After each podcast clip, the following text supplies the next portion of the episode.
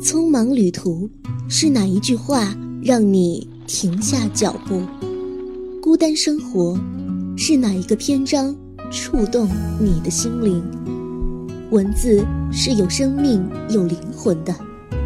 有时读一些文章时，常常被文字的真实与贴切所打动。被文字所动容的感觉，是微妙的，是深刻的，令人回味。牵动人心。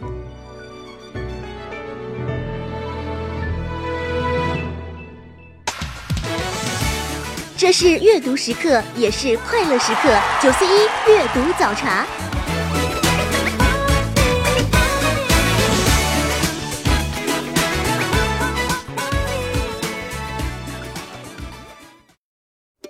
各位听众，欢迎您继续收听九四一阅读早茶，我是西西。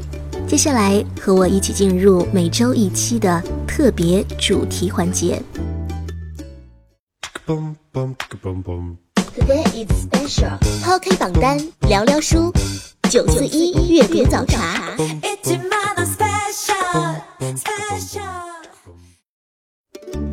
欢迎您回到节目当中，这里正在进行到的是九四一阅读早茶，我是西西。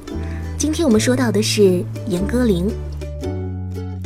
金陵十三钗之后，时隔三年，张艺谋归来，选的还是严歌苓的作品。严歌苓，美籍华人，中文和英文作家，好莱坞的专业编剧，出生于上海，是享誉世界文坛的华人作家，也是华人作家中最具影响力的作家之一。他的作品以中英双语创作，被翻译成二十多种语言，销往多个国家。也是少数多产、高质、涉猎度广泛的作家。他的作品，无论是对于东西方文化魅力的独特阐释，还是对社会底层人物、边缘人物的关怀，以及对历史的重新评价，都折射出复杂的人性、哲思和批判意识。严歌苓被称为“翻手为苍凉，覆手为繁华”。小说以刚柔并济、极度凝练的语言、高度精密、不乏诙谐幽默的风格为内在依托，具有犀利多变的写作视角和叙事的艺术性。他的众多作品已经成为了文学评论家以及学者的研究课题，在很多国家已经开设了严歌苓文学研讨会。严歌苓创作的王葡萄、扶桑。多鹤这些人物也开创了中国文坛全新的文学形象。值得一提的就是严歌苓的作品非常受到导演的青睐。就说这次张艺谋的新片《归来》就是改编自严歌苓的作品《陆犯焉识》，而电影的主要内容是来自于小说的后面二三十页。我的文学策划，呃，周望峰跟我说，说你有一个新的。还没有正式出版，先拿来看，拿来一看我就很喜欢。歌林说了，这个小说是抗拍，就是拍不了的。我当时觉得呢，小说写的非常好，很很感动，有很多段落我都很感动。你是打算怎么拍？所以当时就想的是用后二十页开始，就直观。我觉得对我吸引力最大的是他回家以后。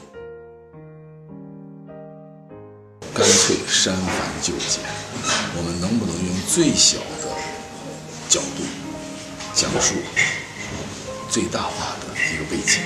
这也是中国传统的美学观念，所谓不着一字尽得风流，对吧？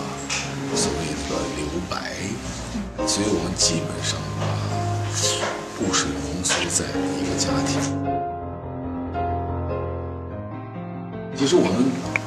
并不想太纠缠这个时代，因为我认为电影是给今天的年轻人看的。你对这个时时代粗知就可以，你甚至一知半解就可以。你看第一层的故事，那第一层的故事是一个爱情，是关于一个人坚持、坚守、期盼、期待的故事。在严歌苓看来。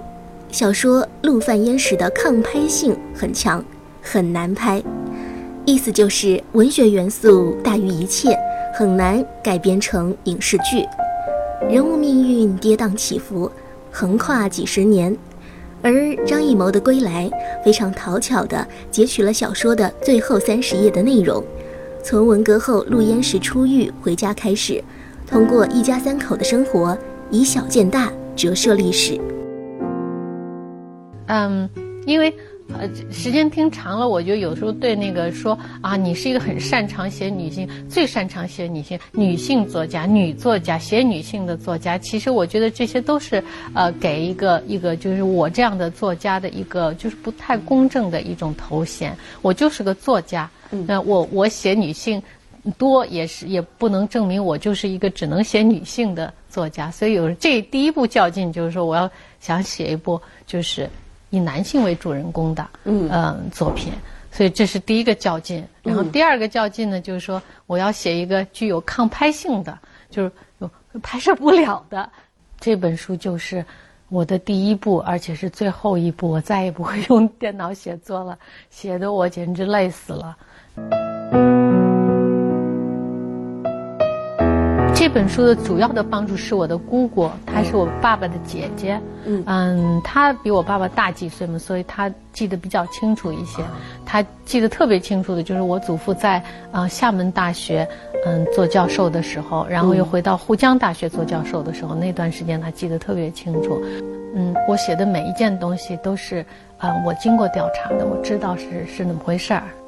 呃，这个这个小说已经四十万字，非常的长，嗯嗯，不可能把整个小说呃都放到电影里面，所以他呃张导演他选择的是归来的这一段，就是他从监狱回来的这一段，呃和家庭的关系和家庭的人的那种感情，嗯，我觉得他这样选择是他认为呃后面的这段大概是更更加感动他。嗯，那么我觉得每个导演他会截取呃一个就是规模巨大的一个 一个呃文学作品当中的什么，嗯，跟他自己的这个情感的敏感点是有关系的。严歌苓究竟有多抢手呢？陈凯歌和顾长卫曾经争拍他的小说《白蛇》，挥舞鞋的电影版权多年前就卖给了姜文，梅兰芳危险关系请他做编剧。小伊多鹤、第九个寡妇、铁梨花都改编成了电视剧，而与此同时，严歌苓也承认，影视终究会反哺文学。他说：“电影一上映，读者群马上就扩大了，影视观众会变成我的小说读者，这未尝不是一个推广纯文学的路子。”昨天的事映在昨天的欢笑响耳边，无声的岁月飘然去，心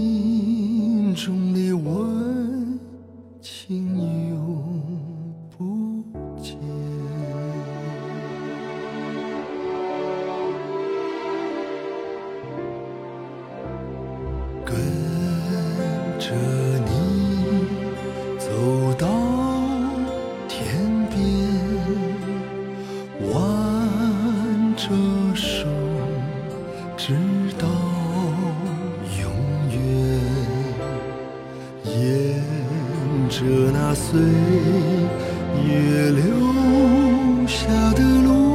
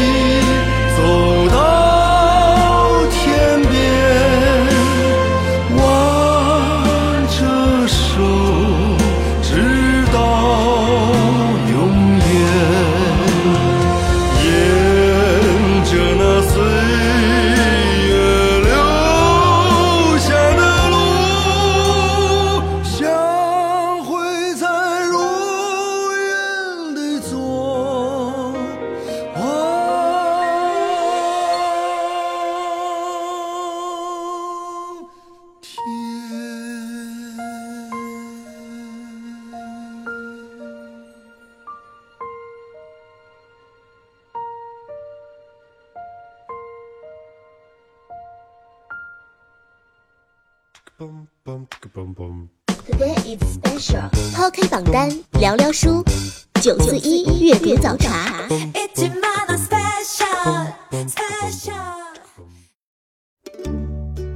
欢迎回来，这里进行到的是九四一阅读早茶，我是西西。今天我们说到的是严歌苓。严歌苓擅长写女性角色，她喜欢把她们安置在特殊的环境中，展现人性，演绎悲欢。他笔下的女性大多数是游离于都市或是乡村边缘，作为社会上的失败者，经常是过着一些常人无法感受的生活，甚至是传奇性的经历。少女小鱼，她一厢情愿地追随着心上人，流落海外，一度失去尊严和自我。姜伟，Marion 她病了，又不肯上医院，你让我再照顾她两天好。我只等你五分钟，就等你五分钟，你不下来我就走，你爱在那待多久就待多久。姜伟，你不要逼我，我一个女人的史诗，主角田苏菲，她守卫爱情的过程就像是一场朝圣，虔诚、孤单而艰难。小伊多赫，女主角多赫被当作生育工具，与人共侍一夫，亲生孩子也只能叫自己小姨。在天狱中，知青文秀纵然饱受各种欺骗和侮辱，却有着不甘不屈的灵魂。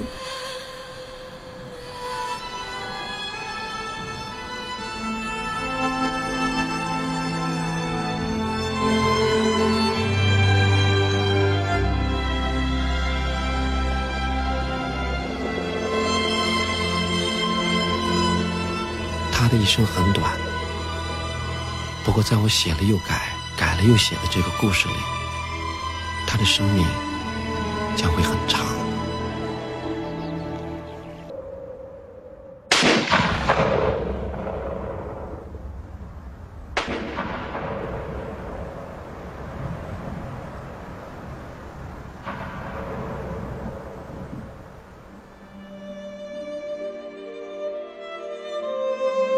在第九个寡妇当中，守寡的王葡萄竟然将错判为死刑的公公偷偷藏匿在家中的红薯窖里，长达二十年。《金陵十三钗》被张艺谋拍成了电影，剧情更是有颇具争议性的妓女换少女的桥段。严歌苓说自己之所以钟爱刻画女性角色，是因为女人比男人更有血头，她们更无定数、更直觉、更性情化。我的小说里是没有怨妇这个形象的。我我大概在《扶桑》里面有一段这样的描写，我就说那个，嗯，这种女性和男性是像像那个海，就是这种海浪和和礁石的关系，礁石的那种破坏性，那种那个那个那个凌厉哈，那种那种尖利，那种锐利哈，嗯嗯，一一次次的撕破那种平静的那种海浪，但是海水是会马上就愈合。马上就包容，把它又又没在下面。所以呢，我觉得女性的这种愈合力、这种慷慨哈，使她嗯，只只有这样子才能使她是作为一种强势，用她那种退让，让她用她那种嗯嗯包容，使他自己成为强者。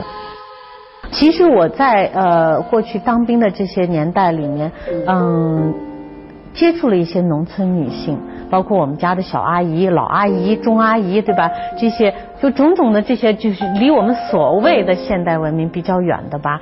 他们的讲话，他们，你你去静静的听，静静的去去去分析啊，你就会发现，真的就是他们是这样的人是存在的。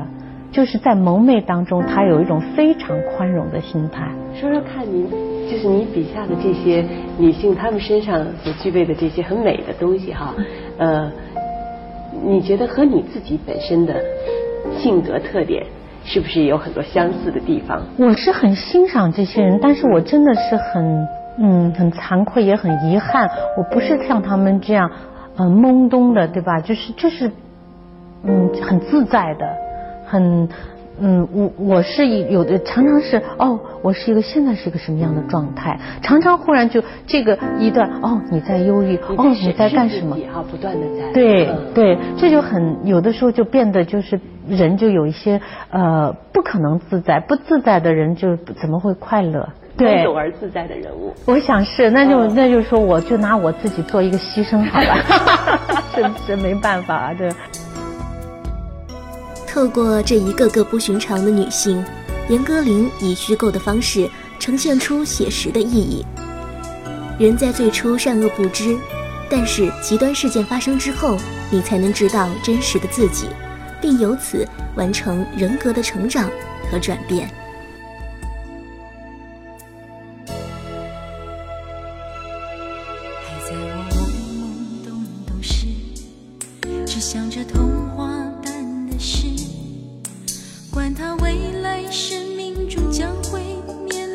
是。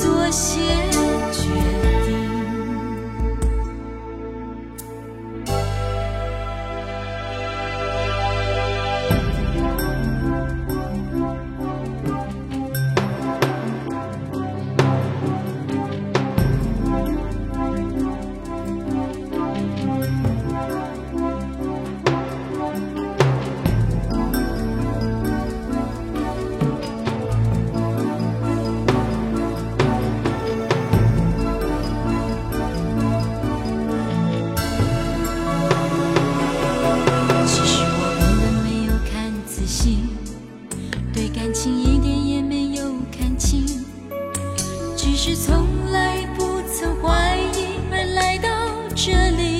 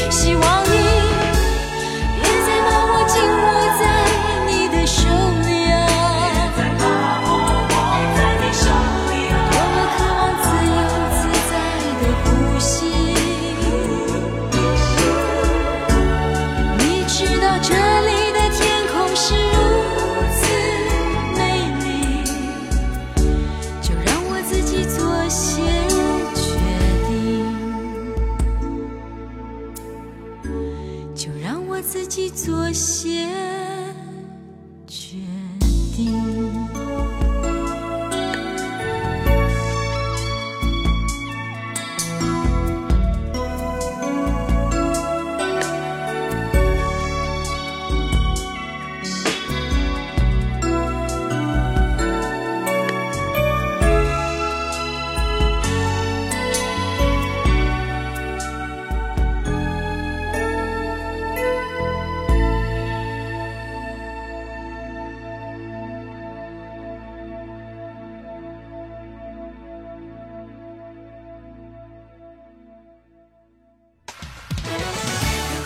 是阅读时刻，也是快乐时刻。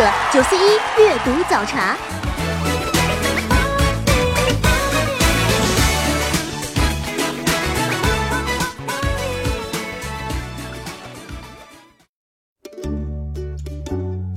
继续九四一阅读早茶，今天我们说到的是大导演都爱拍他的作品严歌苓。凭借着小说家的细腻和敏感，严歌苓的作品打动了不少导演。李安在《少女小鱼》当中找到了自己一向关注的问题：中西文化的差异、人际关系的探索，女性在父系社会中如何发挥微弱但强烈的力量。侧面描写南京大屠杀的《金陵十三钗》，以独特的视角让张艺谋眼前一亮。他说：“这是我当导演二十年来遇到的最好剧本，这样一个本子捏在手里，常有一种如获至宝的感受。”严歌苓的作品《小姨多鹤》《一个女人的史诗》《继母》，陆陆续续的都被搬上了荧幕。这个拿你们家去。哎，这个不行，我们家你不知道我妈那个人，不管东西进还是出，她都要管的。大人，他走了，他还上哪上的？没人！敢欺负你吧？我一直在和一个影子女人在较劲儿。他没和你较劲。是，是我自己在寻找烦恼。哪怕她在书里出现，我都难以接受。刚才到排练场那个老太太，你见了吗？你看，为了把她给支走，脑袋夹好疼。干嘛呀你？我给你面子，嫂子给我面子吗？拍《幸福来敲门》的时候，我的感觉是什么呢？我就觉得是特别幸福。其实都，我觉得拍戏就像就像说找对象一样，也也是个缘分。当你遇到一个好角色，那就是幸运的；对一个演员来说，就是幸运的。王文胜，你出来！要是个男人，你就出来！谁说我不是男人啊？男人！我告诉你啊，江路，你别蹬鼻子上脸啊！我江路不是随便什么人都可以欺负的。你要是想利用职务报复我，可以，但是你那点破事儿，局长很快就会知道，你信不信？ I can't leave him by himself.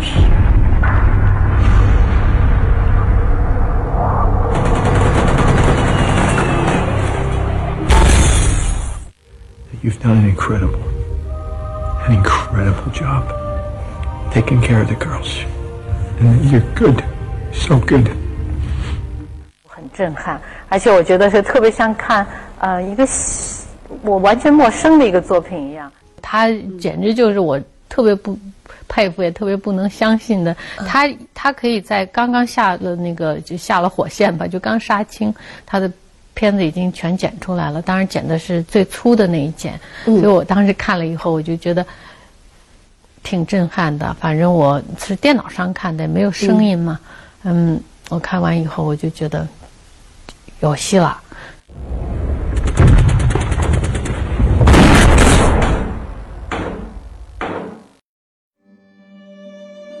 在严歌苓作品被大量搬上荧幕的时候，一大批颜女郎脱颖而出。刘若英凭借《少女小鱼》获得了亚太影展的最佳女主角。出演《天域》的李小璐，在十七岁的时候就成了史上最年轻的金马影后。而小伊多鹤被看作是孙俪从偶像转型实力派的作品。作为新人，倪妮饰演《金陵十三钗》中的玉墨。也是让人非常的惊艳。这些鲜活生动的人物，通过影视作品深深的印在了观众的脑海里。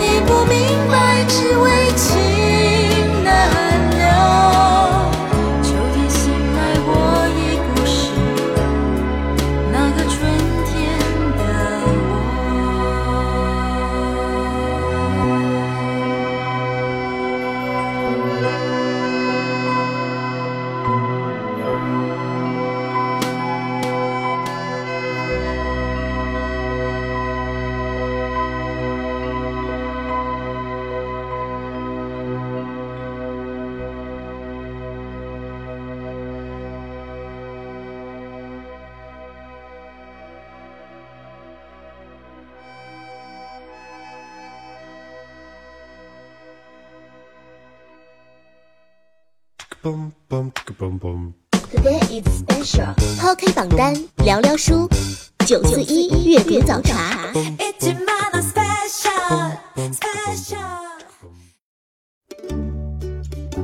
欢迎您回到节目当中，这里正在进行到的是九四一阅读早茶，我是西西。今天我们说到的是严歌苓。李安曾经说，严歌苓是一个好作家，但不是一个好编剧。严歌苓曾经将1782年法国拉克洛的书信体小说《危险关系》改编成同名电影，然而影片的口碑和票房都不尽如人意。有人将他的改编方式形容成。扒了人物的时代外衣，重新穿上一件小背心，时空背景从法国大革命换成了上世纪的三十年代的上海，剧情从法国贵妇跟爵士们之间的关系变成了花花公子和交际花感情纠葛。结果影片上映之后水土不服，上流社会的雅致没有表现出来，倒是给人一种浮华的堕落之感。而对于这些评价，严歌苓也是感到非常的委屈。他曾经控诉说：“我在剧本里写了很多幽默的台词，但是最后到了电影里，就变成了文艺腔十足的电视剧风。而整部电影只有两句话是我写的，这种现象我实在无法理解。那他们花那么多钱找我干嘛呢？”严歌苓还是梅兰芳的编剧之一，不过他说。陈导会先把戏路想清楚，把他的想法优先地落实下来，就是这么简单。他说这是他和陈凯歌合作的方式，可见写剧本是一个不断妥协的过程。嗯，做作家更难一些，嗯，但是做编剧呢，嗯，更累，嗯。因为你大部分有嗯的时间在时间控制上，嗯不以自己的时间来，嗯你是被掌控的，就是从时间上面来说，要催起来就会很紧，是吧？然后要写很长时间，就要写很长时间，改很多稿，这都是就比较累的一件事。嗯，但是他不要求那么原创。作为旅美作家。严歌苓曾经被吸收进好莱坞编剧协会。他说，即便是在好莱坞，编剧的地位也非常低，很多流水线作业，不是编剧要什么，而是导演要什么。他认为，作家长期从事编剧工作，对写小说有伤害。做编剧，每一个情节都要完成一个任务，这样才能把剧情向前推动一步。每个人讲话，话里必须暗含一个动作。这个动作还要把剧情飞快地往前推，这些对写小说来说是有负面作用的，因为小说的叙事通常是缓慢的，富有张力的。因此，严歌苓宁愿放弃职业编剧的身份，远离市场需求，专心写作。生活就怕。嗯，自自己不能掌控生活，对吧？生活驾驭着你走。我现在就说我不要做，我就不做。那么有有剧本要来找我写，我就我就不写呀，因为我写小说写的很得意呀，很开心啊，对不对？所以，嗯，应该说我很自由，真的，我就觉得好像我要我的中文是本本职是吧？是我的本分。那么英文和电影剧本呢是票，去票一把，对吧？反串一下。然后回到这个中文来，应该讲中文写作像我宗教一样的，对吧？就是我对它是非常非常虔诚和认真。虽然现在严歌苓不从事编剧工作，但她并不排斥自己的作品被别人改编成影视剧。她说：“无论怎样，在当下，影视都是小说最好、最得力的广告，影视也终究会反哺文学。”今天的九 C 阅读早茶就是这样，我是西西，我们下期再会，拜拜。我有花一朵，种在我心中，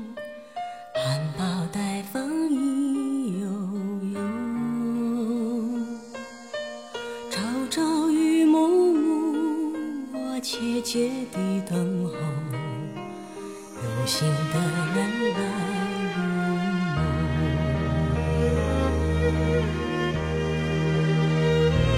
女人花摇曳在红尘中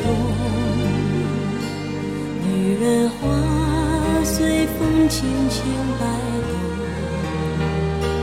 只盼望有一双温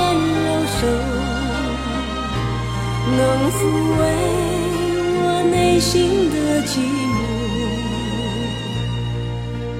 我要画一朵花香满枝头，谁来真心寻芳踪？花开不多时啊，看着只需。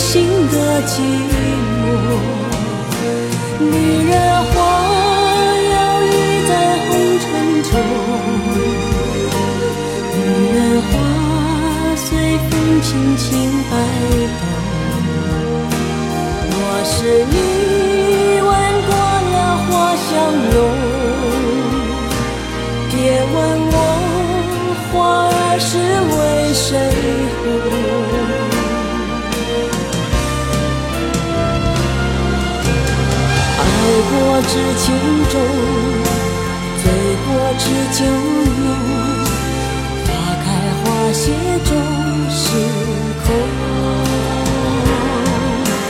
缘分不停